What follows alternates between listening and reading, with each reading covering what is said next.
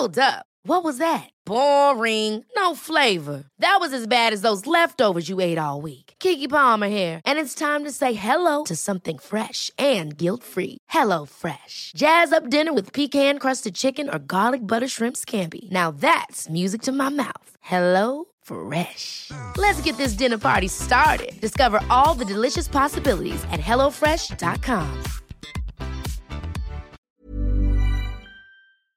Se van acercando las vacaciones y si tienes un bebé en casa, seguro que te preocupa cómo organizar sus comidas durante los viajes, los días de playa o las salidas a la montaña. Una opción cómoda y muy socorrida son los potitos de Nutriben, porque saben cuánto te preocupa dar a tu bebé tarritos nutritivos y con todas las garantías. Los potitos se preparan aquí en España con los mejores ingredientes, como frutas, verduras, carnes o pescados, y solo emplean aceite de oliva virgen extra. Esos ingredientes tal cual se trituran, cocinan y se envasan al vacío para su correcta conservación. Y ya sabes que igual de importantes son los ingredientes que lleva un alimento como los que no lleva. Los potitos de Nutriben son tarritos que no contienen sal, azúcares añadidos, almidón, colorantes, conservantes, gluten o aceite de palma. Recuerda que los únicos potitos son de Nutriben. Gracias a Nutriben y a su marca Potitos por apoyar los buenos contenidos en este podcast.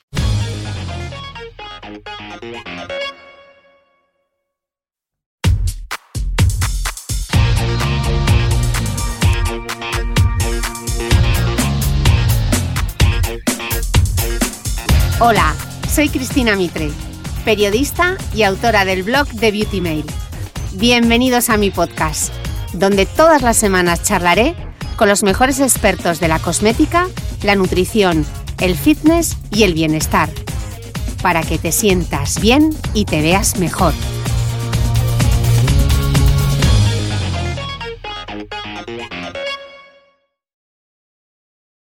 Gracias a Internet tenemos mucha información a golpe de clic, pero lo que leemos haciendo una búsqueda en Google responde al capricho de un algoritmo y no siempre el contenido de calidad es el que mejor posiciona, es decir, no te sale entre los primeros resultados. Por otro lado, la guerra del clickbait ha hecho que muchos medios se olviden del código deontológico. Sí, los periodistas también tenemos uno, como los abogados o los médicos. Pero cuantos más clics tiene una información, más ingresos publicitarios. Y así, de vez en cuando, aparecen noticias sobre los peligros de la cosmética, con titulares sacados de contexto o directamente engañosos, que desafortunadamente se comparten en redes sociales a velocidad crucero. Y aquí llega el tercer acto de esta tragedia. Las redes sociales, donde no hay ley, literal, porque nadie cumple con la ley de la publicidad. Y lo más grave, no hay criterio ni sentido común. Las redes sociales se han convertido en un campo de minas, plagado de información confusa e incluso contradictoria. Resultado, la gente desconfía y esto lo aprovechan muchos porque no hay nada más poderoso y lucrativo que el miedo como estrategia de venta. Pero no todo está perdido, porque afortunadamente las redes sociales e Internet también han permitido que químicos, biólogos, médicos, dermatólogos, investigadores, cosmetólogos, farmacéuticos y otros profesionales de la salud tengan voz para poner un poco de orden entre tanta desinformación. Como mi invitada de hoy, Amparo Violero, bióloga, experta en seguridad y regulación cosmética y más conocida en redes sociales como Nuclear Beauty. Bienvenida, Amparo. Bueno, muchísimas gracias por invitarme. Todavía estoy flipando de estar contigo aquí. Y, nada, muy, muy, muy contenta. Muchas gracias a ti porque hoy vamos a poner por fin orden, ya no sé si en esta desinformación o en esta infoxicación que se han convertido las redes sociales. ¿no? Yo he intentado eh, trazar un poco eh, una fotografía o una imagen de cómo, cómo está hoy el panorama cosmético en redes sociales. ¿Cómo lo ves tú? Pues lo veo muy negro, lo veo muy negro, más que el bolsillo de un heavy quizás. Eh, estamos en una época que es la tecnológicamente más favorable para encontrar cualquier tipo de información. No solo tenemos las bibliotecas y los archivos, sino que también tenemos Internet, que lo tenemos todos en casa. Pero lamentablemente los resultados que tenemos en Google al buscar algo responden más a un algoritmo que a la calidad de la información que estamos recibiendo. Es decir, no por buscar X pregunta nos va a salir primero la información de calidad. Y esto, bueno, se sabe, pero la gente en general pues puede que no tenga conocimiento de bueno, esto. Bueno, es que lo dice Google, ¿no? Como lo encuentras en Google, casi casi palabra de Dios, ¿no? Por supuesto, pero es que depende de cómo busquemos incluso. Es decir, si yo, por ejemplo, busco parabenos tóxicos, me va a salir un tipo de información y si busco seguridad parabenos, me va a, seguir, me va a salir otra. Es decir, mm, depende también un poquito de las ideas preconcebidas que yo tenga al hacer esa pregunta. Del sesgo. Del sesgo de confirmación, exacto. Mm. Que no sé si la gente sabe lo que es, pero está interesante el tema. Confirmation bias, ¿no? que se dice en inglés.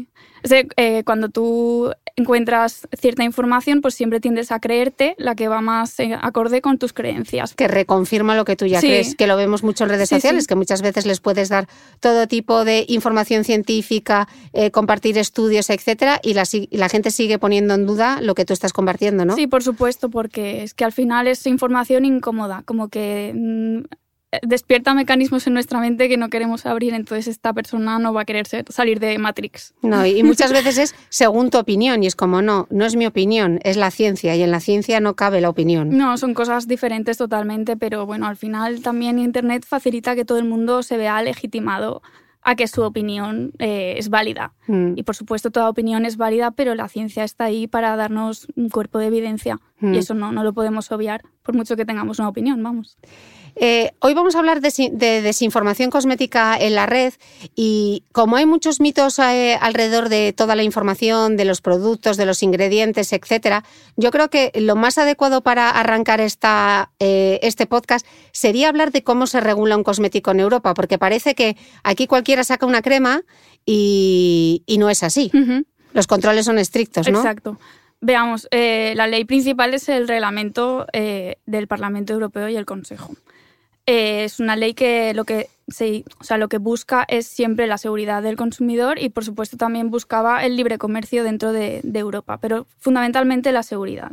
Se actualiza periódicamente, no es que esté cuando se sacó ya se queda ahí sino, y se queda obsoleta, sino que se actualiza periódicamente y hay un comité de científicos, el SCCS, que tú lo has nombrado mil veces, que lo que hace es eh, revisar todos los ingredientes de los que se tenían duda y ir actualizando esa información. En cuanto haya una preocupación, se ponen a investigar y si hay alguna, algún indicio pequeño de que puede acarrear algún riesgo, pues lo apartan y lo regulan, lo limitan o lo prohíben. Y que luego este comité es independiente, ¿no? Por supuesto, sí. El comité este está formado por mm, profesores de universidad, miembros de la industria, son gente que es es profesional, no tiene por qué tener conflicto de intereses. Por ejemplo, un profesor de universidad no tiene ninguno para con la industria. También tiene miembros de, o sea, de los Estados miembros. Es decir, es un comité que es independiente y es científico. Vale, eh, yo creo que existe mucha confusión, por lo menos en redes sociales, entre lo que es la regulación alimentaria y la regulación cosmética, ¿no? Eh, porque muchas veces hace el símil con los potenciadores del sabor o los edulcorantes, ¿no? Cuando dicen, bueno, es que este producto, este, eh, este producto lleva mm, tal potenciador o tal edulcorante, entonces, bueno, que sea seguro no quiere decir que sea inocuo, ¿no? Y eso luego se traspape, se, hace la comparación con un ingrediente cosmético, que, este, eh, que esta crema o esta hidratante o este champú sea seguro, no quiere decir que a la larga no vaya a ser inocuo. ¿Cuál es la diferencia? Pues es que eh, hay mucha confusión realmente con el tema de alimentación y, y, pasarlo, traspapelarlo, como has dicho tú, a cosméticos, pero la regulación es diferente en muchos sentidos. Por ejemplo, en la definición de seguro y saludable. O sea, los alimentos son seguros en el sentido de que pasan un control de calidad y tú cuando te comes un alimento en tu casa pues no vas a caer fulminado ni te vas a intoxicar. Sin embargo, eh, los cosméticos, aparte de este concepto de control de calidad, va más allá. Tú tienes, o sea, el fabricante debe demostrar que sus productos no pueden causar daño al consumidor si los usas como debe o sea, como pone en el modo de empleo, que esa es otra. Mm.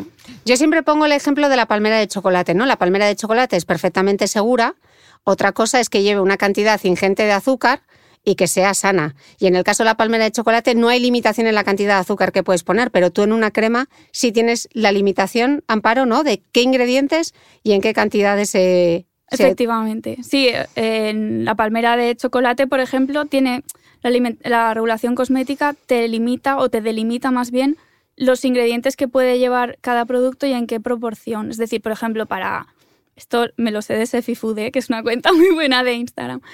Por ejemplo, para el chocolate blanco tiene que, cumplir pues, cierta proporción de manteca de cacao, cierta de azúcar, pero no te limitan ese azúcar, tú puedes ponerle cuanto quieras. Sin embargo, en cosmética, los ingredientes de los que se tiene una mínima duda o que implican un mínimo riesgo, se limita su concentración a cierta, a cierta proporción y tú tienes que cumplir eso sí o sí. Eh, Igual que pasa en el tema de la regulación alimentaria y la cosmética, luego llevamos también el, real food, que hemos hablado mucho en este podcast de nutrición, también se aplica a la cosmética, ¿no? Entonces te, encuentras ejemplos en redes sociales de si no puedes comértelo, no, te lo, no lo apliques a tu piel, ¿no? Eso es un poco absurdo.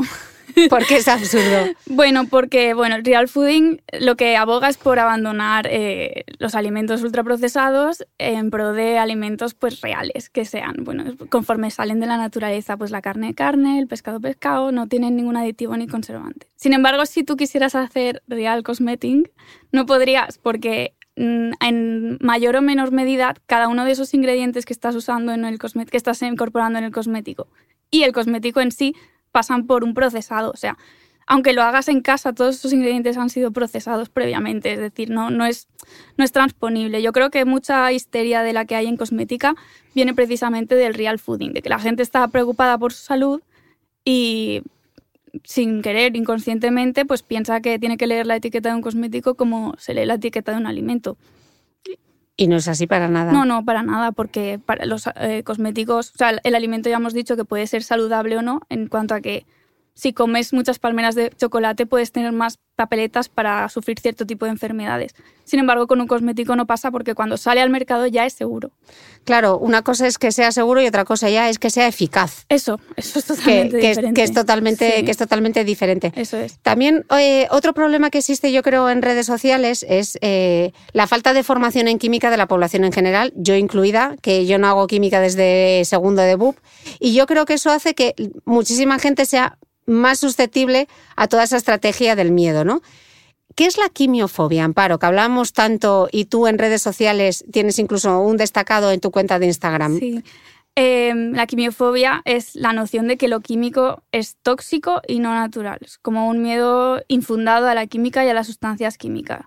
Quien es quimiofóbico, obviamente, está confundiendo términos, porque está confundiendo químico con no sé qué otra cosa, porque todo es química, eh, químico con tóxico y químico con no natural. E incluso, o sea, las cosas naturales también son químicas. Entonces tiene ahí un batiburrillo de conceptos que no, no sabe ni por dónde le viene. Pero bueno, eh, el tema del miedo y la quimofobia es algo que tenemos desde eh, prácticamente el siglo pasado y ahora yo creo que con tanta información como que se ve acentuado. Sí, yo creo que además el miedo se ha convertido como en un argumento muy poderoso y además es que es mucho más barato, ¿no? Porque es más sencillo diferenciar tus productos por lo que no son que por lo que son, porque si, si no tienes algo interesante que vender es mucho más eh, lucrativo y más sencillo atacar lo que tiene el resto, ¿no? Claro, es que el miedo es como algo muy visceral y muy primario, ¿no? Eh, yo qué sé, yo si veo una cucaracha me entran taquicardias, pero si leo un artículo científico pues no me pongo así. Quiero decir, cuando tú estás intentando eh, infundir miedo, consigues una reacción en el consumidor mucho más potente que cuando le estás explicando científicamente por qué tu activo funciona o no. Entonces es una estrategia, como has dicho tú, bastante barata y en mi opinión un poco bastante sucia. Ya, lo que pasa que el problema es que el miedo y todos esos titulares eh, basados en el miedo atraen mucho más la atención de la gente que la verdad en sí misma, ¿no? Entonces es muy complicado el papel que tenéis muchos en redes sociales de intentar desmitificar todo eso, porque siempre vamos a hacer clic en la noticia que te dice los protectores solares llegan a sangre, que por cierto era algo que ya sabíamos desde hacía muchísimo tiempo y que no quiere decir nada, ¿no? ¿Cómo combatir eso? ¿Cómo combatir esto? Pues, si te soy sincera, todavía yo no tengo la, la clave. Eh, me gustaría, por ejemplo, para el futuro que en el colegio o en casa, pero que se diera una educación a los niños para que tuvieran un poquito más de pensamiento crítico. Luego, quizá por parte de las autoridades, igual que se ha hecho con la campaña Comprueba, que va contra de las pseudociencias, pues me gustaría que divulgaran también un poquito más sobre los cosméticos, porque al final eh, son productos que están muy a la orden del día y que al final están también muy denigrados. Y luego, por parte de los científicos, a ver, sinceramente somos un poco vagos, porque divulgar este tipo de cosas implica tener tiempo, esfuerzo, no te pagan y encima te insultan por todos lados. Entonces eh, es, un esfuerzo grande, aunque ya hay cuentas muy buenas, pero es un esfuerzo muy cañero. Eh, Amparo, ¿tiene sentido hablar de cosméticos libre de químicos cuando todo parece que es química? Mm, bueno, igual de sentido tiene esto que las chanclas con calcetines. Es como la mayor estupidez que se ha dicho acerca de los cosméticos y lo peor es que mucha gente se lo cree y lo defiende. De hecho, mm, quien lo dice, como he dicho antes, porque no sabe ni lo que significa químico, ni distinguir entre el concepto de químico con sintético, cosa que no es natural, o cosa que no entiendo y me suena mal, lo mezclan todo. Ya. Eh, entonces, quizá tendría más sentido hablar de ingredientes naturales o de síntesis, ¿no? Explícanos un poco para los que no estudiamos química desde segundo de BUP, ¿cuál es la diferencia entre un ingrediente natural y uno de síntesis? ¿Son iguales? ¿No son iguales? ¿Son más seguros? ¿Menos seguros? Bueno, seguros son todos, eh, todos los que salen al mercado. Ahora bien, eh, a ver, es muy difícil porque no hay una definición cerrada sobre lo que es un ingrediente natural y otro de síntesis, porque cada uno sigue un, un criterio, ¿no? Entonces, eh, algunos ingredientes pueden pasar por procesados muy sencillos para su obtención, como los aceites prensados en frío, pero la mayor parte de los ingredientes pasa por cierto procesado antes de salir a, bueno, antes de ser una materia prima. Como por ejemplo, hay ingredientes mm, aprobados para cosmética natural, como por ejemplo el capril y capritrigliceride, que no lo encuentras en un árbol, no vas a tu plantación de capril y lo sacas de tu árbol, sino que, bueno, viene de los ácidos grasos y de la glicerina, tú lo metes en un reactor, reaccionan y entonces ya lo, ya lo obtienes. Eh, a pesar de que eh, componentes son de origen vegetal. Es decir, entonces, este capril y se permite en cosmética natural, pero ¿es natural o es sintético? Esa es mi pregunta, yo no lo sé. bueno, es natural, se permite en cosmética natural, pero como que es una definición un poco borrosa. Luego está, por ejemplo, el ácido hialurónico, que en cosmética natural se permite, pero se obtiene a partir de bacterias modificadas genéticamente, o sea, transgénicas. Pero se permite, ¿por qué? Porque quien lo hace es una bacteria. Ah, pero es que esa bacteria yo la he modificado antes. Entonces, ¿es natural o es sintético? Y, por ejemplo, otro ejemplo que me, me, gusta mucho es el de la parafina. La parafina... el aceite mineral, que es un fósil. Sí, sí. Más natural que eso, ¿no? La parafina procede del petróleo y es un, un combustible fósil. O sea, esos son animales y plantas que mm, cayeron al fondo del mar en su momento, sedimentaron y ahora son hidrocarburos. Pues, pero claro, no suena a gasolina. No, pero. Nos suena como a sucio. Claro, claro, es como petróleo, qué asco. No, no, pero la, la parafina, supongo que por tema medioambiental del petróleo y tal, no se permite en cosmética natural. Pero bueno, para mí sería un cosmético natural, o sea, un ingrediente natural, ¿no? Sale de la naturaleza. Entonces, la, distinción entre natural, sintético y semisintético es borrosa, como he dicho, pero en mi opinión también un poco absurda, porque solo está como poniendo en relevancia el origen que tiene y al final uno se está refiriendo a si procede de la naturaleza directa o indirectamente, pero, pero esto no me da ningún tipo de información adicional a mí. Ya, yo creo que la mayoría en el subconsciente lo que mm, la reducción que hace es natural igual a seguro. O más seguro, o menos tóxico, o menos procesado. Pero no siempre es así. No. Bueno, seguros son todos. Nada, nada que Y tóxicos no hay ninguno. Nada que ver, eh, no sé, pregúntale a alguien si los hongos alucinógenos son seguros. Probablemente te dirán que son divertidos, pero seguros son naturales. son naturales. O el opio. O el opio. O la cicuta que dice la boticaria, Exacto, o el arsénico. No, no tiene nada que ver, es como eh, una mezcla de conceptos un poco, eh, eso, borrosa. Quien, quien te dice que lo natural es más seguro es porque realmente no ha, no ha investigado mucho en O porque tiene un interés detrás para venderte algo también, ¿no? A veces. Eso es. ¿Qué opinas de las aplicaciones móviles que evalúan la seguridad de los ingredientes? La gente que va y hace escáner de las etiquetas. A ver, como persona que se dedica a la, seguridad de cosméticos, mm, para mí es una ofensa personal estas aplicaciones. Eh, tienen una aproximación muy simplista en la que no te están diferenciando entre el peligro y el riesgo de los ingredientes. Entonces, solo te están dando eh, códigos de colores, en plan, este ingrediente está en rojo, pues es tóxico, este ingrediente está en verde, no es tóxico. Pero estos datos se los han sacado quizá de Wikipedia o en el mejor de los casos de EWG. Environmental Working Group, que luego hablaremos.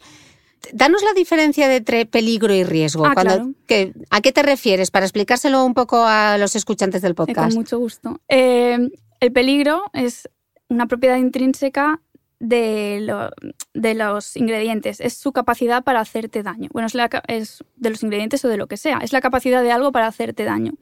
Como por ejemplo, pues un león entraña un peligro para ti, ¿no? Te puede hacer daño.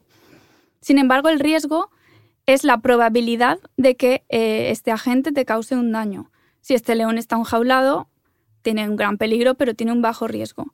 Si tú estás dentro de la jaula, tiene un gran peligro y un alto riesgo. Entonces, el riesgo es algo que depende tanto de la dosis a la que administres el agente, como de la exposición a la que tú, la que tú tengas a la gente y de las circunstancias. Entonces es, es algo diferente.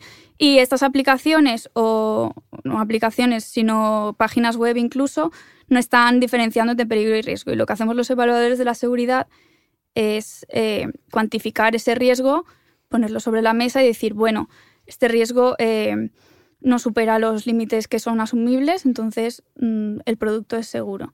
Entonces, cuanto a si un software podría hacer una evaluación de la seguridad digna, pues si le metieras todos los datos y tuviera en cuenta todas las situaciones, porque lo que hacemos nosotros es un caso por caso, no es lo mismo evaluar la seguridad de algo que se puede inhalar como un protector solar en spray que algo que solo se va a poner pues sobre una zona de la piel como el rostro, es depende, es todo caso por caso. Entonces, si un software pudiera hacer esto, pues ojalá, yo no tendría trabajo, pero ojalá, pero para el consumidor actual mm, este tipo de aplicaciones no tienen mucho sentido eh, para saber la seguridad de los productos, solo tendrían sentido para conocer qué hace cada ingrediente quizá, para saber su función.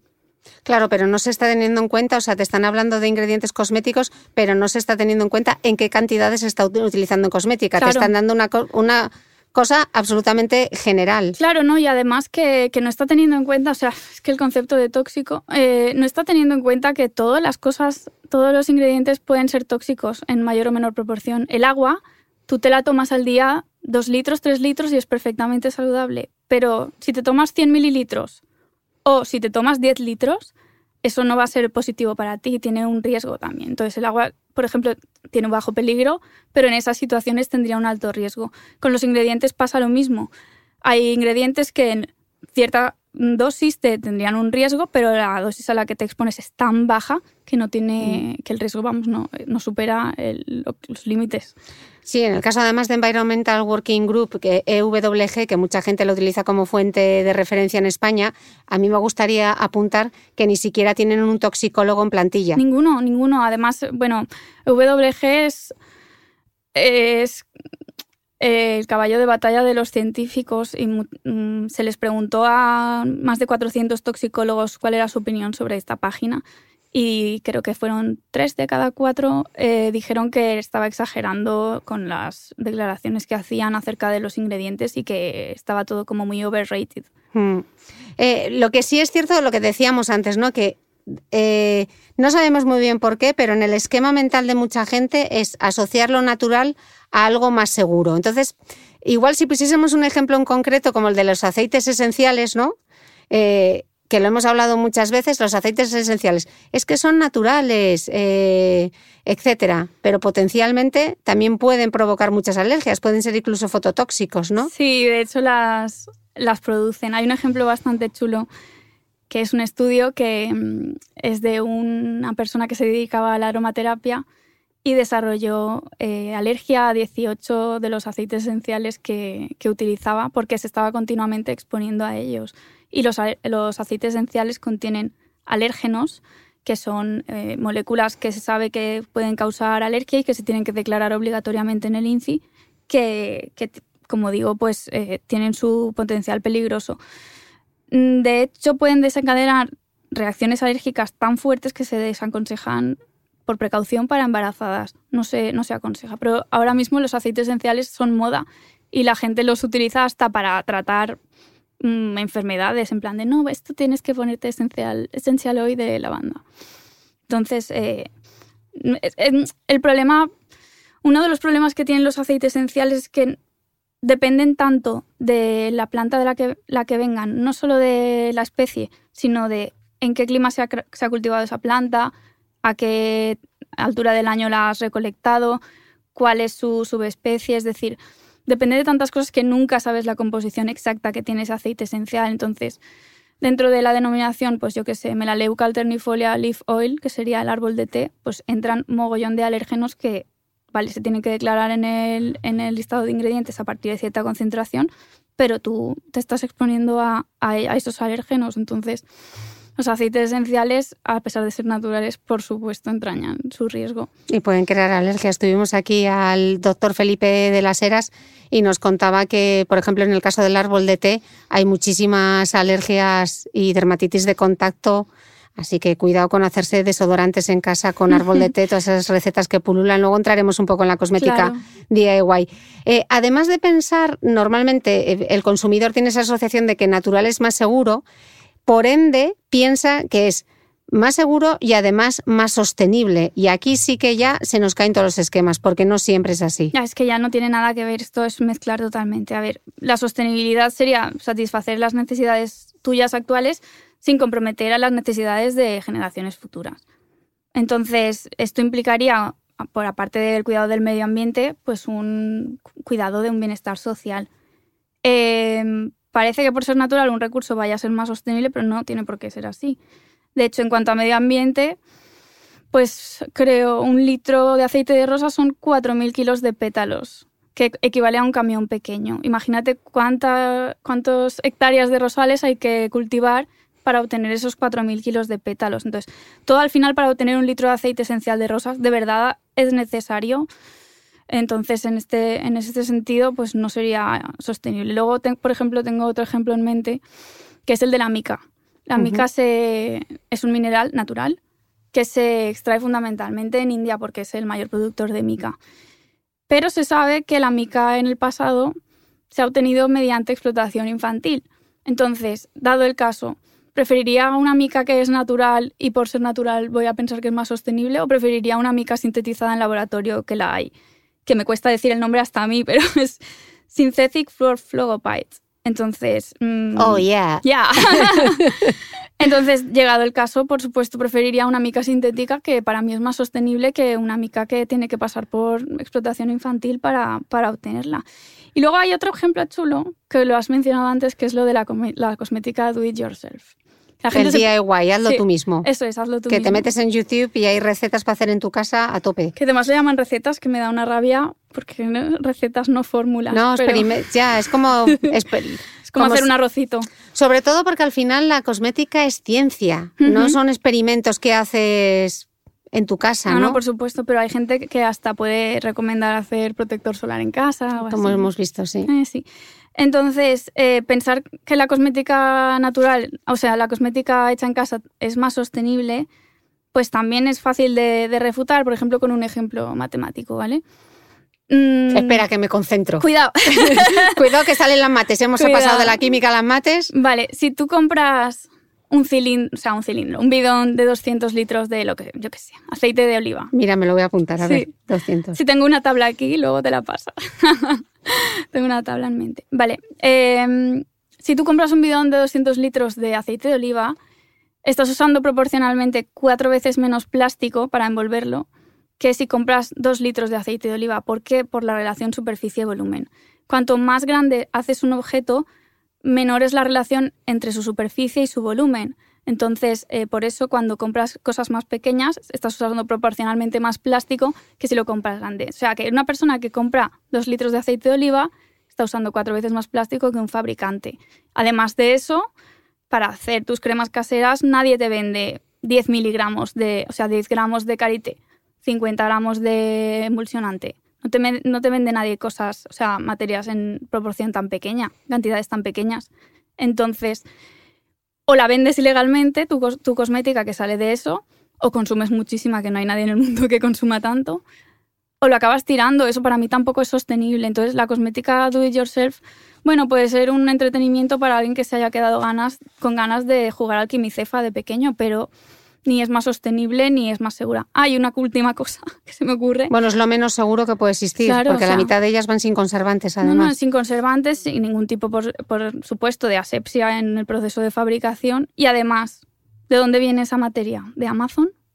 o de, con el mejor de los casos, del herbolario de tu barrio, pero tú le has pedido la documentación al de la arboristería de tu barrio para saber que esa materia tiene un perfil de metales pesados que no supera eh, ciertos niveles, seguramente no tenga esa documentación ni él te la sepa dar. Entonces, si hay una cosmética tóxica, debe de ser la que tú haces en tu casa. Sí, porque ni medidas de seguridad, ni los recipientes que utilizas, ni en una zona estéril. Nada, no, no, no. Si es que al final esta gente mm, acaba haciendo pastiches en casa. Entonces, pues ya te, ya te, digo, puede ser divertido, pero entraña ciertos riesgos que, que, hay que tener una formación para evitarlos. Y hay gente que vende incluso cursos de actos cosméticos en casa cuya formación también es dudosa, entonces mm, no sé, me parece un poco peligroso. Y que si quieres cosmética natural, hay 150 millones de marcas de cosmética natural estupendas en las que puedes confiar, pero no te arriesgues y no lo hagas tú en tu, en tu cocina. Eso es. Yo creo que ya la, última, la, la cuadratura del círculo es un poco vender el toxic free, ese claim que tanto vemos en redes sociales de marcas que, que, gastan mucho dinero en influencer marketing y en, y en publicidad en la red, venderlo como más sostenible, cuando realmente ves que lo único sostenible que tienen, y si es sostenible, es el reciclaje. Uh -huh. Pero yo lo que me pregunto a veces, Amparo, y es difícil de saber, es realmente para que sea sostenible habría que saber de dónde vienen los ingredientes, ¿no? No vale con que tenga cartón o que el packaging sea eh, reciclado, etcétera. Claro, o sea, a ver, lo del toxic free ya es una barbaridad en sí misma, pero es que aquí ya te mezclan todo, te mezclan toxic free, que es un concepto que no sé a qué se refieren, la verdad, con eh, sostenible. Entonces, so, sostenible en cierta manera eh, debería ir unido al concepto de proximidad, de comprar ingredientes de proximidad. Y eh, bueno, no sé, por curiosidad, si te metes en cualquier página de cosmética de estas toxic free, pues puedes encontrar, por ejemplo, aceite de semilla de baobab y el baobab es, bueno, la conocerá mucha gente por el, el, el libro principito. del Principito, exacto. Es un árbol que crece en, en África. Mm, yo no creo que esta gente esté extrayendo el aceite de semilla de, de, baobab, no sé si de África, pero dudo que lo traigan de Murcia. Entonces, ¿esto es sostenible? Tener que traer este aceite de semilla de baobab desde África con su transporte, gasolina, etcétera, etcétera.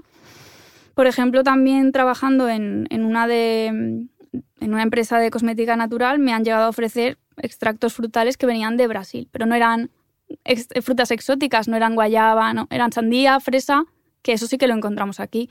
Si yo fuera fabricante, diría, bueno, ¿tiene algún sentido traer esto desde Brasil cuando lo tengo aquí cerca? Y muchas veces es por el precio. Entonces, toxic free sostenible no, no, tienen, no tiene nada que ver.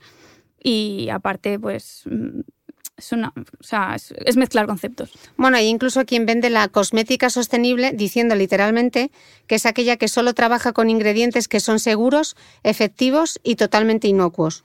¿Qué opinas? A ver, seguros y totalmente inocuos son propiedades que, por una parte, no tienen nada que ver con la sostenibilidad y que, por otra parte, pues ya cumplen todos los productos en Europa. O sea, que sostenible o no, los ingredientes de cualquier tipo de cosmética son seguros. Eh, esta frase es como que si te, hubieran, si te estuvieran diciendo en un anuncio de café. Café mmm, ahora con granos de café reales, con agua y cafeína real. Y tú, ah, vale, pues gracias, no es lo que ya teníamos hasta ahora. Entonces eso es un poco así. Entonces si eso lo hiciera alguna marca de café sería absurdo decirlo como claim, igual que es absurdo decir toxic free como claim. Claro, lo que pasa es que hay mucha gente a paro que cuando tú le dices que todos los ingredientes cosméticos eh, son seguros, eh, el contraargumento es siempre el mismo. Te lo voy a decir, que te estás riendo ya porque sabes lo que te voy a decir. Sí, es que siempre es lo mismo. Siempre es lo mismo. ¿Y qué me dices, Amparo, del efecto cóctel y la acumulación? Vale, a ver, es que esto, el efecto cóctel... Eh... Que curiosamente solo es una única fuente quien habla de efecto cóctel y acumulación, pero bueno. Sí, siempre han habido outsiders. Eh, a ver, la comunidad científica está bastante en, conses en, consenso en que lo que hay en el mercado ahora mismo es, es seguro.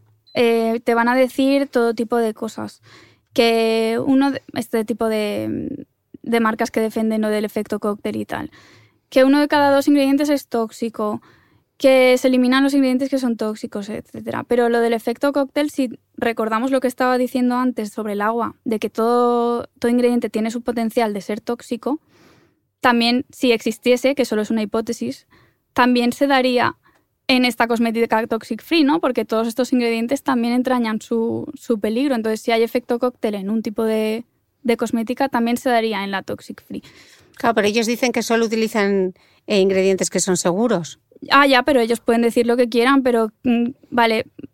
Eh, les invito a tomarse un chupito de decilglucoside, que es un activo que usan mucho y que luego nos, nos cuenten. Tiene un pH de 12, o sea que ya van a salir mal parados. O sea que lo que estas marcas digan o no, al final eh, es claro, cómpranos a nosotros y cuéntaselo a tus amigos también que nos compren a nosotros. Eh, van a decir todo tipo de mensajes. O sea, como por ejemplo que tienen conservantes que no dañan a la salud. Y uno de los conservantes que, que utilizan es el bencilalcohol, que es un alérgeno de los que estábamos hablando antes, de los aceites, que está a veces en los aceites esenciales. O sea, eso tampoco tiene su, toxicidad, claro que está controlado, pero tiene su toxicidad. Entonces, como que te están vendiendo algo que no es cierto. Y esto de que la comunidad científica lleva años advirtiéndonos y tal, pues siempre suenan los mismos dos o tres nombres de investigadores que, bueno, no es sospechoso que siempre sean los mismos y que sean tan pocos, no sé. Ahí lo dejo. no quiero entrar más, pero entonces ya te voy a sacar yo una cosa para que te mojes. Venga, vale. Eh, no a la crueldad animal. Mm. ¿Qué opinas de los sellos cruelty free? Esto es, vale, esto es un tema muy controvertido. Muy, controvertido. Vamos a explicar la legislación primero, ¿no? Vale, vale. Eh, a ver, el reglamento en Europa prohíbe el testado en, animales con fines cosméticos, tanto para el producto final como para sus ingredientes. Esto se fue aboliendo en varias fases, pues empezó en 2004 y terminó eh, con una total prohibición en 2013.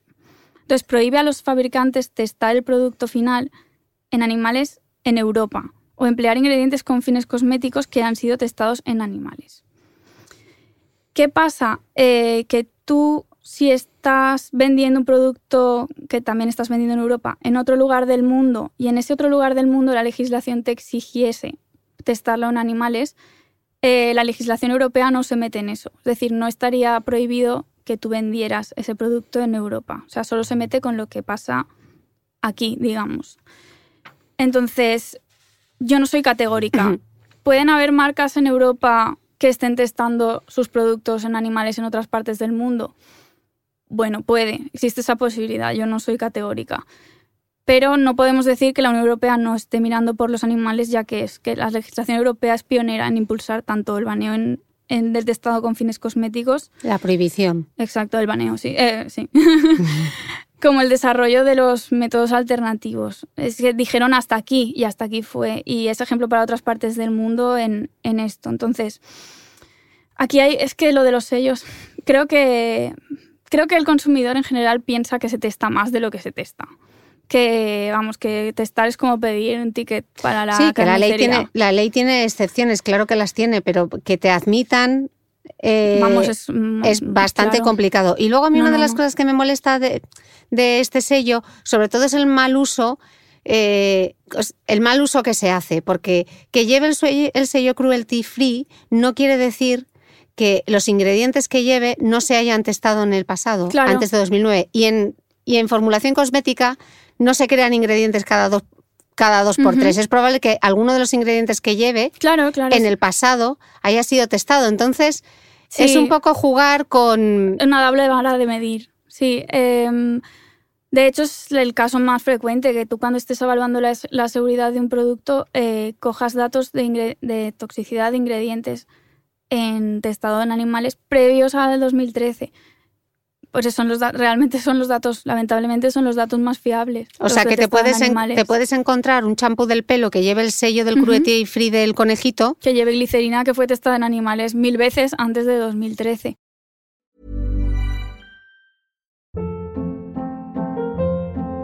Hold up. What was that? Boring. No flavor. That was as bad as those leftovers you ate all week. Kiki Palmer here, and it's time to say hello to something fresh and guilt-free. Hello Fresh. Jazz up dinner with pecan-crusted chicken or garlic butter shrimp scampi. Now that's music to my mouth. Hello Fresh. Let's get this dinner party started. Discover all the delicious possibilities at hellofresh.com. ¿Sabías que los bebés son capaces de autorregularse y comer lo que necesitan? Hasta el primer año, la leche ha de ser su alimento principal, bien sea lactancia materna o artificial, y poco a poco podrán ir probando diferentes texturas y alimentos. Ahora, con buena temperatura, a todos nos gusta salir más de casa, y en verano pasamos mucho tiempo fuera, en la playa, la montaña o recorriendo el mundo. Si tienes un bebé que ya ha empezado con la alimentación complementaria, para esos momentos puedes contar con los diferentes tarritos que ofrece Potitos. Hay recetas para bebés desde 4 y 6 meses y solo llevan ingredientes como frutas, verduras, carnes o pescados que se trituran y se envasan tal cual. Los potitos de Nutriben son tarritos seguros, fáciles de conservar y transportar, ya que no necesitan refrigeración, tan solo mantenerse en un lugar fresco. Se calientan en microondas o al baño María, sin conservantes ni azúcares añadidos. Gracias a Nutriben y a su marca Potitos por ser nuestro mecenas del mes.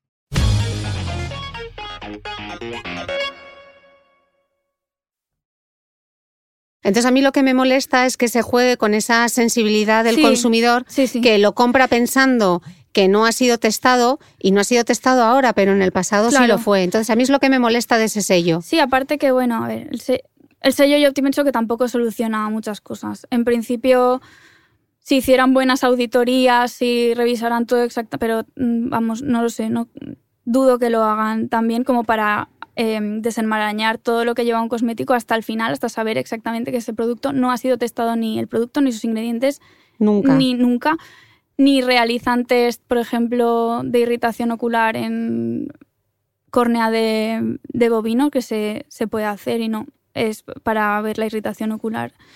Eh, y en esto creo que el sello no se mete. Y aparte es que como que crea una confusión y un malentendido en el consumidor. Eh, creo que el consumidor, cuando está exigiendo este tipo de sellos, es porque, que no son legales, por cierto, eh, es porque lo que desea es que le afirmen vehementemente que ese producto nunca ha sido testado en animales y que ni la, la marca tiene una filosofía afín a ellos. Pero ahondar tanto es muy, muy difícil. No es tan fácil como irse a una lista a ver cuáles tienen el logo. No, porque es que dentro, claro, una de las cosas que has dicho tú, lo de, lo de los ingredientes que fueron testados previamente, está ahí. Entonces, es cruelty free, pero ¿desde cuándo? Mm, mm, no creo que los logos solucionen esto. Eh, yo sé que la filosofía del consumidor pues va más allá de una cuestión de si se cumple la ley en Europa o no, que todos la cumplen, pero, pero los sellos no, no solucionan esto y también hay que pensar que los sellos son de pago. Muchas empresas pequeñas no pueden permitirse pagar un sello cruelty free eh, porque no, bueno, son pequeñas. Entonces estaríamos discriminando también a esas empresas que no han testado en animales como debe de ser, pero que no pueden pagarse el sello para hacerse, hacer una distinción en el mercado. Bueno, creo que todo cambiará un poco a partir de este 2020, que es cuando se supone que China deja de hacer, porque mucha gente yo creo que busca el sello cruelty free para asegurarse de que esas empresas no venden en China. Así que a partir de este año, si no me equivoco, pero bueno, Eh, a ver, se supone. a partir de 2020, China ha aprobado hasta nueve métodos alternativos como válidos para eh, como alternativa al testado en animales. No quiere esto decir que se vaya a banear el testado en animales ya en 2020, pero sí que es un paso adelante bastante importante por parte de China, que siempre ha estado cerrada a esto. Y aquí y a mí me gustaría hacer un inciso, que ha sido precisamente los grandes grupos los que han hecho mucho esfuerzo eh, para que se termine el testado en animales en China. Y también siguiendo el ejemplo de Europa. A ver, allí no lo van a banear como hicimos aquí, en plan zasca. A partir de este día ya no se puede. Pero los pasos que están dando son, son muy importantes. Entonces, sí, eh, a partir de 2020 va a mejorar la cosa, pero no, no, es tan, o sea, no es tan categórico de a partir de aquí ya.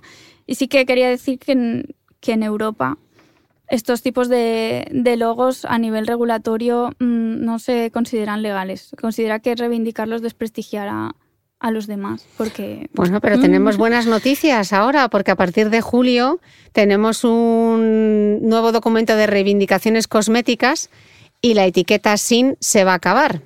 ¿Qué dice el nuevo documento técnico sobre reivindicaciones de productos cosméticos? Amparo, ¿tenemos buenas noticias o son solamente indicaciones, pero luego cada uno va a hacer lo que le dé la gana? Yo creo que, creo que he venido hoy aquí a cortar el rollo. Na, na, na. A ver, el, eh, Expliquemos un poco vale. qué es esto del, De documento técnico Vale. sobre reivindicaciones de productos cosméticos, que estoy dando yo, por supuesto, muchas cosas. Vale, a ver, hay un documento que es el reglamento 655-2013. Qué bien te lo has estudiado. ok, estos números tengo que saber menos. Bueno, eh, lo que busca es proteger al consumidor frente a reivindicaciones engañosas. Eh, el sin parabenos, el sin conservantes, el Sí, esto sin- ya se incluye en el documento técnico, es, es diferente.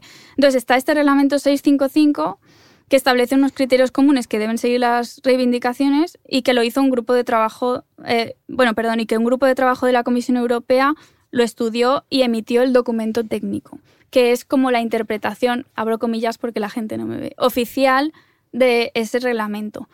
Pero no tiene estatus de ley. No es ley, o sea, es un documento inspirador para que te inspires. ¿o Es como una guía que ha elaborado la Unión Europea De buenas sobre, lo, prácticas, ¿no? exacto, sobre lo que deberías o no deberías hacer. Mm, Personalmente, si la Unión Europea se ha tomado la molestia de reunir a esta gente para que hagan un documento de guía de lo que debes y no debes decir, pues yo como marca mm, lo seguiría, porque si no puedo tener problemas. Para evitar problemas lo seguiría. Pero legalmente no es vinculante, entonces personalmente mm, no soy optimista. O sea, dudo que las marcas que tiran de estos claims como su lema vayan a dejar de utilizarlos porque están tan en la raíz de su, de su filosofía. Y no y- podrían ser denunciados, bueno, como no es ley, no pueden ser denunciados por otras marcas. Pienso que sí podrían, pero ¿Quién se va a meter, no? ya, es difícil. Eh, pienso que sí podrían, sobre todo cuando las otras marcas a lo mejor no están haciéndolo por miedo a que la- la- las autoridades luego eh, les pongan en problemas y estos sí se atreven, pero bueno, supongo que tendrán su departamento de abogados para poder defenderse. Pero vamos, en ningún caso sin parabenos o sin sin parabenos, sin Dentro de- siliconas, sin fenoxitanol, esto ahora mismo ya está bastante claro en el documento técnico y repito, aunque no tenga vinculación legal, muchos se han puesto las pilas y cuando se han puesto tanto las pilas es mejor que, que estos también lo hicieran.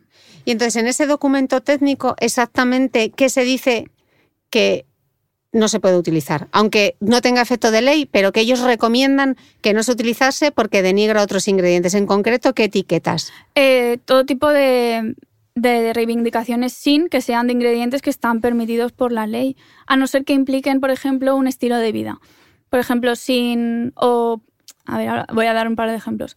Pero sin parabenos no se permitiría porque los parabenos son ingredientes legales, seguros, etc. Sin gluten sí se permitiría en productos que tengan sentido, como por ejemplo pastas de dientes que pueden ser ingeridas o barras de labios que puedan ser ingeridas, pero no se permitirían para un champú porque no tienen ningún tipo de, de Como lo hemos visto este año con un champú Sí, de sí. Herbal sin gluten, que era como te vas a beber la botella. Pero no tiene ningún... Claro, sí, sí. Bueno, En un, espero que no. en un producto de aclarado, además. Exacto. Eh, hipoalergénico, pues tampoco se permitiría porque tú realmente no puedes demostrar que tu producto no va a producir alergias a nadie del mundo. Es que cualquier molécula puede producir, puede desencadenar una reacción alérgica independientemente de su origen, ¿eh? ya sea natural o sintética, puede desencadenar una reacción, alérgica. Entonces, tú poner hipoalergénico no es una reivindicación que se considere legal. Ver, sin parabenos, sin siliconas, sin fenoxitanol, sin SLS, todo este tipo de, de claims que muchos lo ponen ahí como una listita detrás de su producto O delante. o delante. delante. que tú ahora te coges el champú o el gel de baño y te pone más lo que no tiene que lo que tiene. Ya, al final, pues eso, una estrategia del miedo muy conocida que se llama propaganda Mm. y que, que juega con el miedo de las personas para modificar sus patrones de conducta en cuanto a consumo. O sea, es sucio a veces también que, que apelen a tu familia. Es como, no te, no te dirigen el mensaje directamente a ti, sino ¿vas a ponerle a tu bebé este producto con tóxicos o vas a ponerle el nuestro que es sin tóxicos? Y cuando ya están hablando de tu bebé ya son palabras mayores. Entonces, mm, sí. Eh, ¿Cómo se regula la cosmética natural? Es exa- exactamente igual que la que el resto. exactamente igual. O sea, de hecho, cosmética natural, ¿qué es? O sea, nadie lo sabe. Es como una amalgama de, concepto- de conceptos.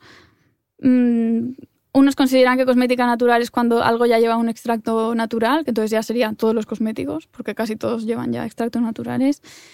Eh, otros se van a lo certificado ecológico, pero vamos, cosmética natural Es un tipo de cosmética simplemente, pero que se regula exactamente igual que los otros tipos de cosmética. Pero claro, luego como aparece el eco, el bio, luego hay como 20 certificadores en Europa de cosmética natural y unos 30 a nivel mundial, que solo ves sellos.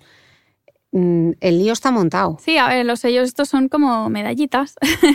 cuando, cuando tú consigues tu sello, que hay que pagar. Que por supuesto son de pago, eso es lo que iba a decir. Em, pues ya lo puedes poner y queda, queda muy bonito. A ver, no hay no hay ni siquiera un concepto unificado, como digo, de lo que es natural. O sea, puede ser de lo más laxo a lo más restrictivo. Entonces, muchas marcas se intentan distinguir poniendo este tipo de sellos y que son, no son leyes. O sea, estas, estos sellos los dan empresas privadas certificadoras que cada una de ellas tiene sus normas de lo que tú puedes o puedes no hacer. O sus no propios criterios, Sus propios criterios, exacto. Y entonces ya tú te los, supongo que como empresario te los lees todos, decides cuál es el que más se acopla a ti y eh, eliges un sello. Entonces ya pues eh, sigues sus normas. El más famoso, Ecocert, ahora incluido en, Cormo, en Cosmos, pero sobre lo que decías, eco y bio es lo mismo. Cosmética ecológica y cosmética bio es lo mismo, aunque bio en verdad tiene más sentido para alimentos. Mm. El tema de... Lo que sí hay es una norma ISO, ¿no? Ah, sí. Eh, para, como ya te digo, había tanto batiburrillo en este tipo de empresas certificadoras, cada una de su padre y de su madre, hubo, hubo un intento de armonizar todos estos criterios en una norma que es internacional, que es la ISO 16128. No es una ley tampoco, son unas, como unas, unas guías, unas guidelines. Entonces, esta sí que te dice que es un ingrediente natural, que es un ingrediente orgánico, pero básicamente lo único que te ayuda es a calcular el porcentaje natural de tu producto. Entonces tú puedes poner en tu producto fuera. ISO tal. Sí, pero a nadie le gusta. Quiero decir, puedes poner 96% de ingredientes naturales, por ejemplo, y luego puedes poner una frase súper fea que sería siguiendo la ISO tal, no sé qué, pero es que nadie conoce esta ISO, no tiene prestigio, no tiene valor y la gente al final prefiere un sello. Entonces esta ISO la verdad que no ha aportado mucho mm, nuevo y los fabricantes si se decantan por este tipo de cosméticas siguen prefiriendo las, prefiriendo las certificadoras que eso es al final pues lo que te decía medallitas de que has conseguido esto o lo otro y a de cara al cliente parece que te da cierto prestigio porque de nuevo confunde términos como seguro con natural. Eh, alguna etiqueta que sí que me parece más interesante sería la Ecolabel, que es sobre la sostenibilidad. Esa sí que la, es la única certificación europea que asigna la Comisión Europea y que implica que tu producto tiene un bajo impacto ambiental en todo su ciclo de vida. Esta sí que me parece interesante. No una que te diga que el cosmético es natural o u orgánico, porque a mí eso no, me aporta ningún tipo de información adicional. Em, y otra que me interesa también sería la de Comercio justo, ¿no? Exacto, comercio justo. Creo que, la cosmética sostenible ahora mismo está yendo más a por este tipo de, sellos y en esta dirección, más que lo natural y orgánico, que esto ya se ha quedado en el pasado casi. Es como. Eh, no tiene nada que ver sostenible con natural, como hemos dicho antes, y, y creo que vamos a ir más en esta dirección. Muy bien, Amparo, haciendo una predicción de futuro, como vas a volver a este podcast, dentro de seis meses revisaremos si estamos yendo hacia la cosmética natural más sostenible y dejamos el argumento de, del miedo y de la quimiofobia fuera. ¿Cuál es para ti el mayor bulo cosmético o lo, que, la mayor burrada que has visto en, pues hay varias que me gustan bastante. Venga, te dejo un par de ellas. Ah, hay una que es eh, el total porcentaje de los ingredientes que pones en tu piel se absorben. Es como si la piel fuera una esponja. O sea, la piel está ahí para ser una barrera natural. Si no, cada vez que te ducharas absorberías todo el agua y tu equilibrio de electrolitos se iría a parla. O sea, no es así, la piel no absorbe nada. De hecho, si te pones en el worst case escenario, que sería el peor caso de todos, en las evaluaciones de seguridad el SCCS te recomienda Em, considerar como caso, ya te digo, como el caso peor, 50%, pero ni de coña todo penetra a ese nivel. De hecho, la definición propia de cosmético ya implica que no va a penetrar a capas más profundas que el estratocórneo. Entonces, este bulo eh, sí lo veía en una, en una modelo muy famosa y es eso, parece que vayas a ser Bob Esponja y te vayas a tragar todo lo que, lo que pones en tu piel. Y ojalá los formuladores consiguiesen, ¿no? Es que es eso que lo las moléculas llegasen. O sea, eh, los formuladores se las ven muy, muy perras para poder eh, ¿cómo se dice en español? Hacer llegar los- es Hacer como- llegar los principios Sí, a- como hacer llegar los principios a la célula diana que ellos pretenden, pero se las ven muy, muy difíciles. Entonces, es- al ser tan difícil, pues surgieron este tipo de nuevos, nuevos sistemas liposomados, etcétera. Pero la verdad que es el caballo también de batalla de los formuladores poder eh, llevar su vitamina C, por ejemplo, al lugar donde quieren que, a la capa de la piel donde quieren que haga efecto. No, no es tan fácil. Vale, te- has dicho que tienes varios y has dicho eh, entre que los Sí. cosméticos penetran. ¿Cuál es el otro? Hay otro que me gusta mucho que es. eh, a ver, eh, la lista de ingredientes al final te ponen parfum y luego los alérgenos que, como hemos. En el INCI. En el INCI, eso es. Eh, pueden ser, pues yo qué sé, limonene, linalol, citral, etc. Hay veces que las empresas certificadoras o la, o la propia empresa fabricante de cosméticos pone asteriscos en estos alérgenos y el asterisco quiere decir procedente de un ingrediente natural. Y hay gente que piensa que esos alérgenos y ese perfume, si es natural, está bien todo. Pero si es sintético, no, cuando en realidad son las mismas moléculas. O sea, em, me parece divertido porque dicen, no, es que esto, si tiene el asterisco, está bien. Pero si no, no. Ah, por favor, o sea, si es, es, es exactamente lo mismo. Se ha sintetizado natural, el efecto que va a producir en el cuerpo es el mismo. Este me gusta mucho por lo absurdo. Había otro también de los sulfatos, ¿no? El De- de... ¿Cuál? El SLS, el sodium lauryl sulfate confundido cuando viene del coco. Ah, sí, bueno, a ver, ahí sí, ya sé cuál dice. El sodium coco sulfate. eh, como que es- natural. eh, que se permite en cosmética más natural. Eh, bueno, sí, este sulfato está permitido y es, está todo bien con él porque mm, es natural, viene del coco. Vale, Vale, pero es que el sodium lauryl sulfate y el sodium laureth sulfate también vienen del coco. Y de hecho, el sodium coco sulfate, la mayor parte de, de ese ingrediente es sodium lauryl sulfate. Pero claro, la gente no tiene, no tiene idea de estas cosas, entonces se Nos guía por, cuelan. por, por- Sí, pero nos la cuelan y nosotros también como que nos guiamos por impulsos un poco. Leemos coco y decimos, va, ya está, todo bien, aceite de coco sirve para todo. eh, ¿Cómo combatimos estos bulos cosméticos, Amparo? Bueno, ya he comentado un poco la educación de, cara al futuro de los niños. Quizá también desde las autoridades sanitarias podrían hacer algo. Eh, desde inter- Internet se está haciendo alguna cosilla, eh, desde Instagram, que es donde yo más me muevo, se están creando cuentas muy buenas eh, en las que se divulga pues, con, con- con sentido, con contenido. Y- Venga, que te dejo que des algunos nombres. Sí, claro. Que Ah, te veo con ganas de mencionar el primero de Beauty Mail, claro. este podcast. Sí, a ver, a mí yo ya seguía, antes de crear mi cuenta, ya seguía a Consciencia y a Laura Bay, pero a partir de crear mi cuenta, así un poco activista yo, eh, conocí a Santa Marina, a Cosmetocrítico, a Arturo, que estuvo en el podcast, y también a Verónica Vivas, me gusta mucho esa cuenta. Entonces, sí, ello- ellos, hacen un gran esfuerzo por divulgar contenido de calidad y con base científica, pero de cada publicación que podemos hacer, eh, hay 20 publicaciones de influencers a los que, no sé, X marca le ha pagado y están diciendo todo tipo de, de barbaridades por detrás. Entonces es muy difícil, muy difícil pelear contra esto. Quizás sí que haría un llamamiento a, a la gente que nos está oyendo y que si, no sé, si está en algún grupo de Facebook o de WhatsApp donde se está creando alarma social, mm, que compartan lo que saben, que no se lo queden para ellos y que digan, oye, pues mira, vete a la cuenta de The Beauty Mail que, que te vas a enterar de muchas cosas, que esto que estás diciendo no es así. O que no circulen un bulo, ¿no? Exacto, no, Que que, no no, que, no, que no continúen los bulos, porque... Yo creo que uno de los problemas más graves también es eh, los ingredientes con mala fama, ¿no? No se sabe muy bien por qué, pero la, la gente, pues, no me gustan los parabenos, pero ni siquiera sé por qué no me gusta. Y, o muchas veces, yo qué sé, el SLS, ¿no? Que tan mala fama tiene. Eh, juzgamos un producto por un único ingrediente cuando lo que tendríamos que tener en cuenta es la fórmula en su totalidad, ¿no? O También Sí. pasa mucho con el alcohol de nat. El alcohol es el demonio y estamos juzgando una fórmula por un único ingrediente.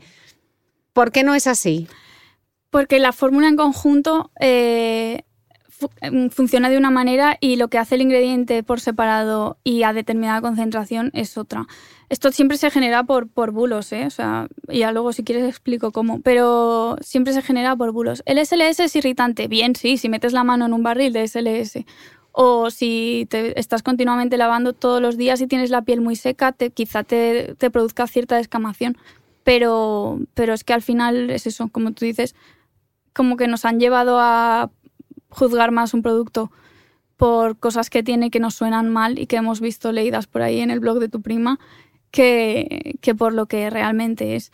Bueno, en, cierta parte lo entiendo porque tampoco nos han enseñado a interpretar fórmulas, es muy complicado, pero mm. bueno.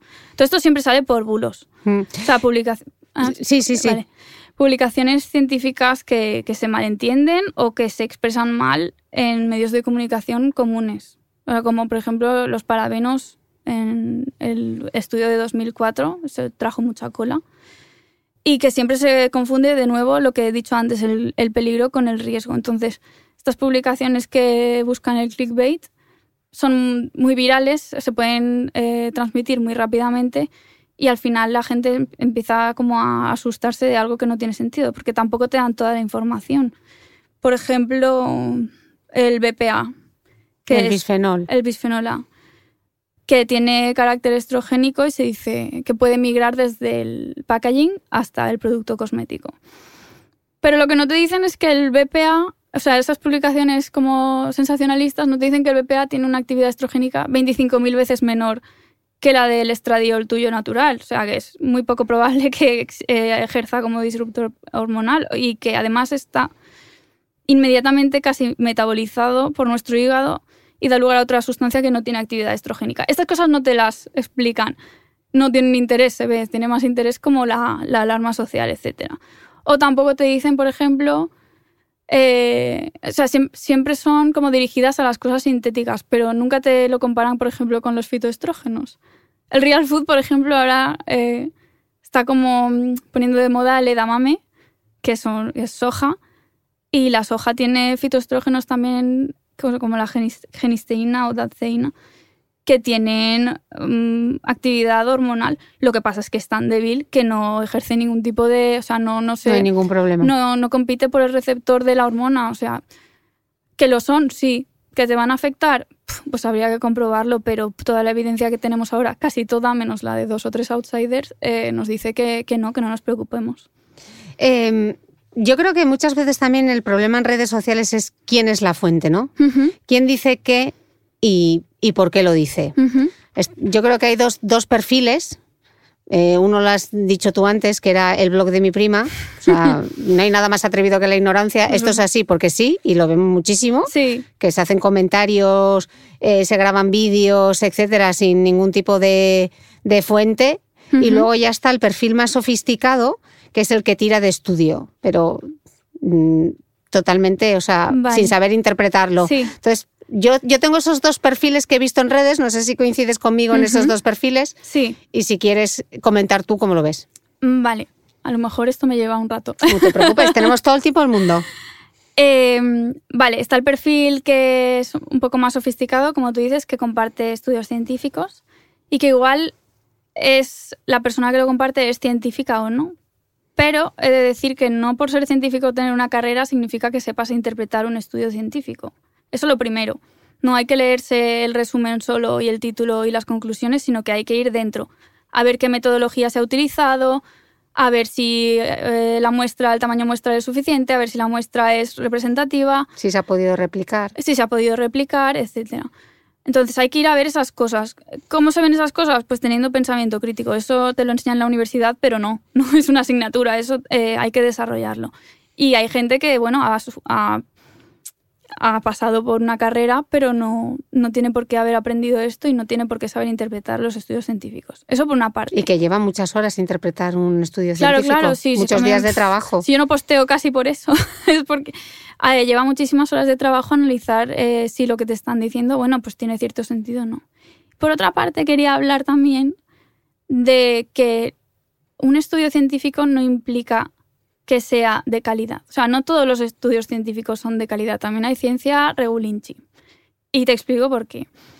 Em, existe, bueno, la forma en la que se transmite el conocimiento científico actualmente va por artículos científicos. Eh, se publican artículos científicos en revistas científicas. Pero eh, lo que se ven forzados los investigadores ahora mismo, bueno, se ven forzados o, entran en el juego, es a publicar mucho y de una calidad, pues la que salga. ¿Por qué? Porque cuanto más publiquen, más les sube al, investigador el índice H, que es un índice que te dice como tu valía como investigador, como cuán relevante eres, y solo se guía por las veces que te han citado. Entonces, si tú publicas eh, muchas publicaciones en revistas con cierto prestigio y que además tienen títulos atractivos, pues te van a, citar mucho y tu índice H va a subir mucho. ¿Y qué vas a, conseguir con el índice H? Subvenciones para poder seguir trabajando. Entonces, ahora mismo para los investigadores es bastante importante que su índice H se mantenga, entonces muchos eh, apuestan por la cantidad de artículos publicados que no por la calidad. Y eh, bueno, hay personas que quizá tienen una trayectoria de 30 años en ciencia y tienen más de 250 artículos publicados. Eso sale a unos 9 artículos por año. Eso es imposible. La ciencia va despacito. Eh, la haces con calma, con cuidado y tienes la pregunta principal que te tienes que hacer es si em, tu estudio va a aportar un conocimiento nuevo a tu área de, conocimiento, si va a aportar avances. Si solo vas a crear un poquito de alarma social y el resto es bibliografía, pues tu estudio no está aportando nada y por mucho que tengas 250, pues tiene una calidad un poco regular. Entonces, bueno, el perfil que, que decía que comparte estos estudios científicos y que no los entiende, también puede ser que esté tirando de estudios de calidad un poco Mm, así, así. Cuestionable. Exacto. Y que, que esté publicado en PubMed no quiere decir... Claro, ahí radica la, la, dificultad. Sí, exacto. Que esté publicado no significa que sea bueno. Y lo malo es que no todo el mundo puede entender lo que significa. Y que, cada, y que hay investigadores que también tienen su propia agenda. Oh, por supuesto, y son muy mediáticos y les gusta eh, salir y decir las cosas que salgan en los periódicos y supongo que también pues subir su índice, su índice H, como he dicho. Por ejemplo, con el tema de los parabenos pasó. Mm, ¿De dónde viene? Porque los, los, los, parabenos, no sé, yo creo que mataron a Manolete, porque son, los, son absolutamente los culpables de todos los males. Sí. Que los parabenos son naturales, que están hasta en las fresas. En los arándanos, sí, sí. Vale, pues salió un estudio en 2004 sobre los parabenos em, que decía que habían encontrado parabenos en tumor de mama. Y todos, oh Dios mío, eh, los parabenos causan tumor, o sea, cáncer de, mama. Pero el estudio estaba tan, mm, o sea, tan no sé cómo decirlo sin ser insultante, eh, estaba con una metodología un poco regulinchi también. Entonces, eh, por ejemplo, no hicieron una comparación entre la cantidad de parabenos que había en células tumorales y en personas que no tenían ese tumor. Entonces, que te dijeran que habían parabenos en tumores es más o menos como si te dijeran que había agua en los tumores. O sea, si no me lo comparas con algo que no tiene tumor, ¿cómo me puedes estar relacionando que esto es la causa del tumor? Luego, por otra parte, les pasó algo muy curioso, que es que en muestras que no tenían nada, o sea, era solo la, placa, no, no había ningún tipo de células. También les, les salía que habían parabenos, es decir, que lo más, la hipótesis más plausible es que todo el laboratorio estuviera contaminado, contaminado con parabenos y bueno, es que eso pasa, los parabenos están en todas partes prácticamente, que no quiere decir eso que tengan una aplicación en la, en la salud, pero eso, bueno, entonces de este, de este mm, artículo solo se extrajo la primera frase. Incluso los autores del artículo luego más tarde como que se retractaron un poco. Ah, Tuvieron que emitir un comunicado. Mm. Pero esto ya no salió, ya no, ya no fue tan rápidamente transmitido. Entonces, eh, pues se creó toda esta controversia. Por eso digo lo de la ciencia regular. Hay ciencia que es regular y, y bueno, y que me pongan un abstract para defenderme algo, pues, pues tengo que ver realmente si ese abstract o ese artículo me está diciendo algo o, o es uno, un artículo que ha hecho un becario. Mm. Entonces, bueno, ya como decías, está ese perfil de, de Instagramer, no sé cómo decirlo, ese perfil de Instagramer un poco más culto que te pone el artículo porque sabe buscarlo, aunque no sepa interpretarlo. Está también el de dueño de tienda o de empresa de cosmética que también te, te lo pone, pero de nuevo no sabe interpretarlo es y ni siquiera tiene a lo mejor una formación científica. Y que muchas de ellas son private label, o sea, que se han hecho los cosméticos eh, una marca, que tú puedes ir a cualquier empresa y que te haga tu línea de cosméticos sin tener ni idea de formulación ni de nada. No, no, para nada. Sí, a ver, mi madre podría tener una empresa de cosméticos si quisiera, lo paga todo y ya está. Ahora, los claims, si no se los saca un técnico pues corre el peligro de hacer este tipo de claims tan eh. Y eh, luego está el perfil del blog de tu prima, como decías, que este ya no sabe nada, seguía por las apps estas de ingredientes y dice, voy a analizar este, este producto. Y te dice lo que está en rojo, lo que está en amarillo, lo que se supone que es tóxico, lo que no. También esta gente, pues a veces lamentablemente tiene muchos seguidores que se los creen como si fuera algo un poco sectario a veces y, nada, y lo siguen a pies juntillas y es que les da igual, le da igual lo que les diga. O sea, tú le puedes hilar el argumento mejor hilado de tu vida, que es de premio Nobel, vamos, y es que te van a salir con que a ti quién te paga. O bueno, y eso los científicos son gente maligna, o incluso los chemtrails, o sea, es que se va, se va mucho la conversación de, de, de argumento. Bueno, porque como no hay argumento. No, claro. Y por ejemplo, también es, hay algo que estoy viendo, por ejemplo, en el mundo de las chicas curly, o sea, de pelo rizado, también se mezclan muchos conceptos, como por ejemplo, eh, tu pelo, si le quitas las siliconas y los parabenos, no va a pesar tanto y va a estar más, más rizado. Pero chica, ¿qué tiene que ver que tenga parabenos, que no tiene ninguna influencia en el rizo? Si me dices que le quitas las siliconas, pues puede ser que no pese tanto. Pero los parabenos, y es que al final mm, se, se mezcla todo muchísimo. No, no hay ningún tipo de, sentido, la verdad, es, complicado.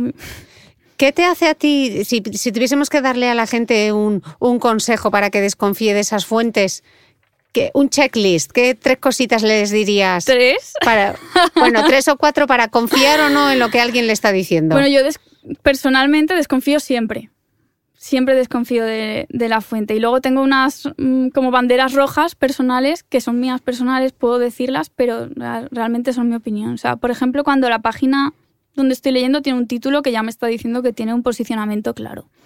Por ejemplo, parabenostóxicos.com. Pues ya me están diciendo que, está a favor de, algo, ¿no? Eh, aunque el nombre no diga nada, el nombre de la web en sí, pero si investigando veo que tiene un posicionamiento claro como EWG, pues no, no lo considero una fuente fiable.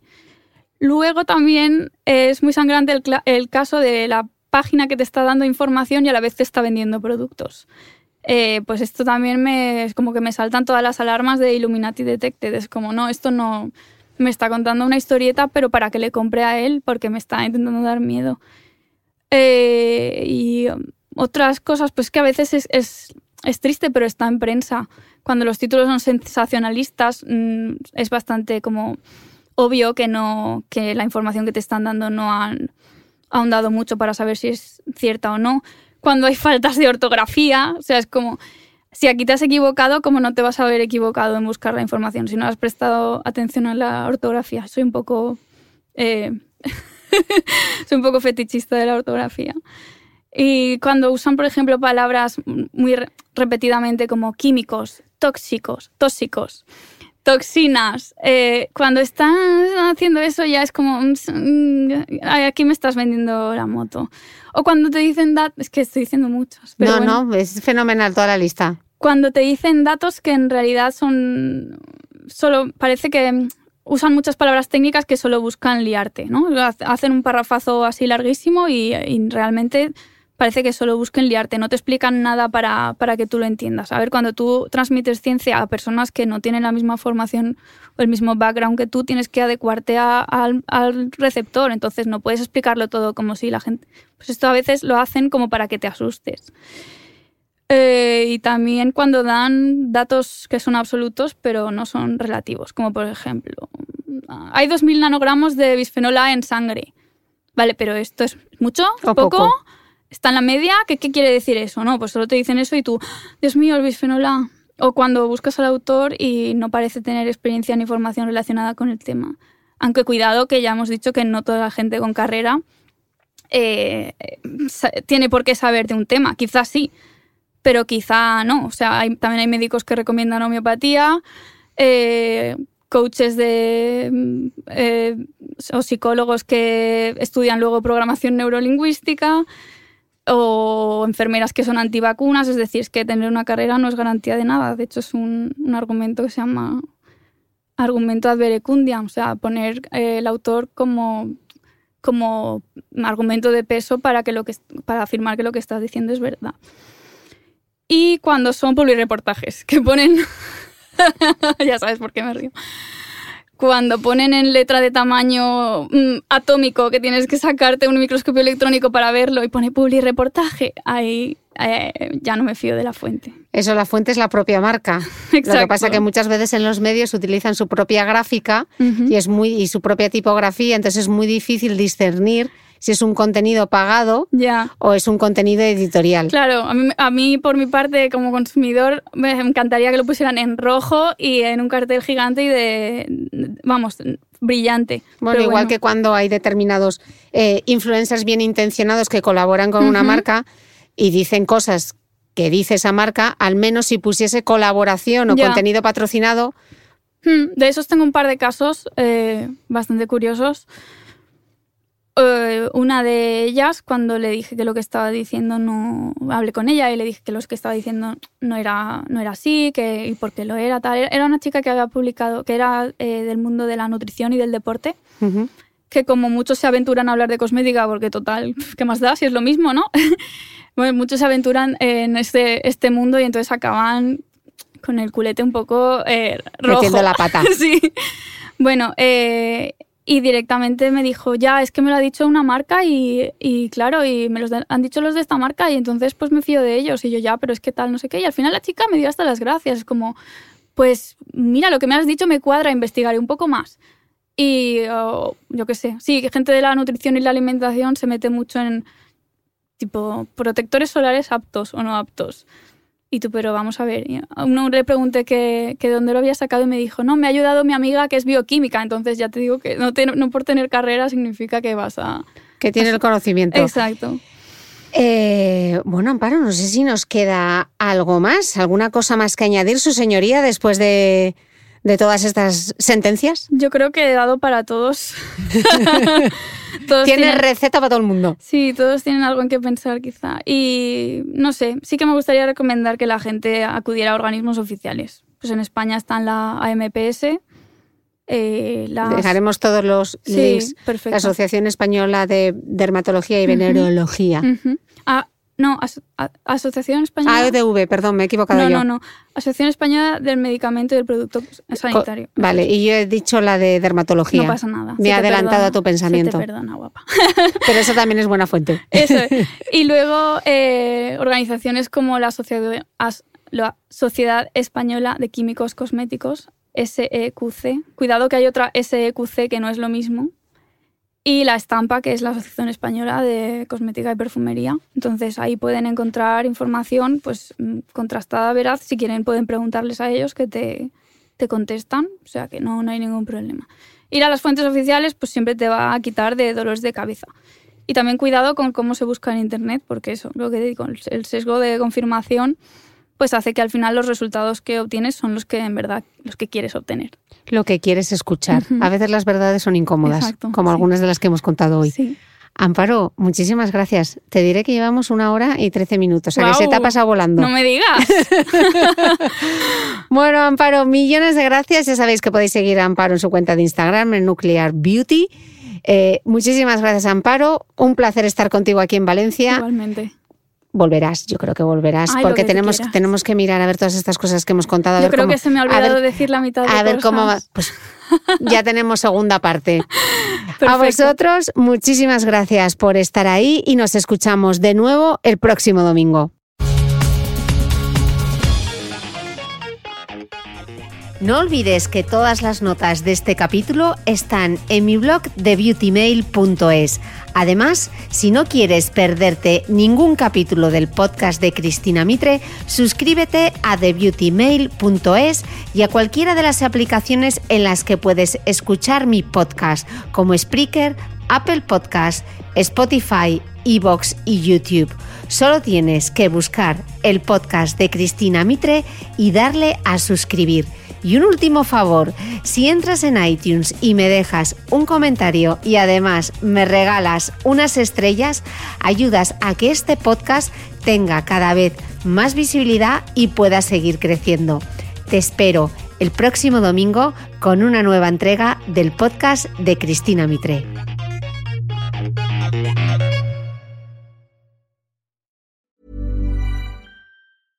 Ever catch yourself eating the same flavorless dinner three days in a row?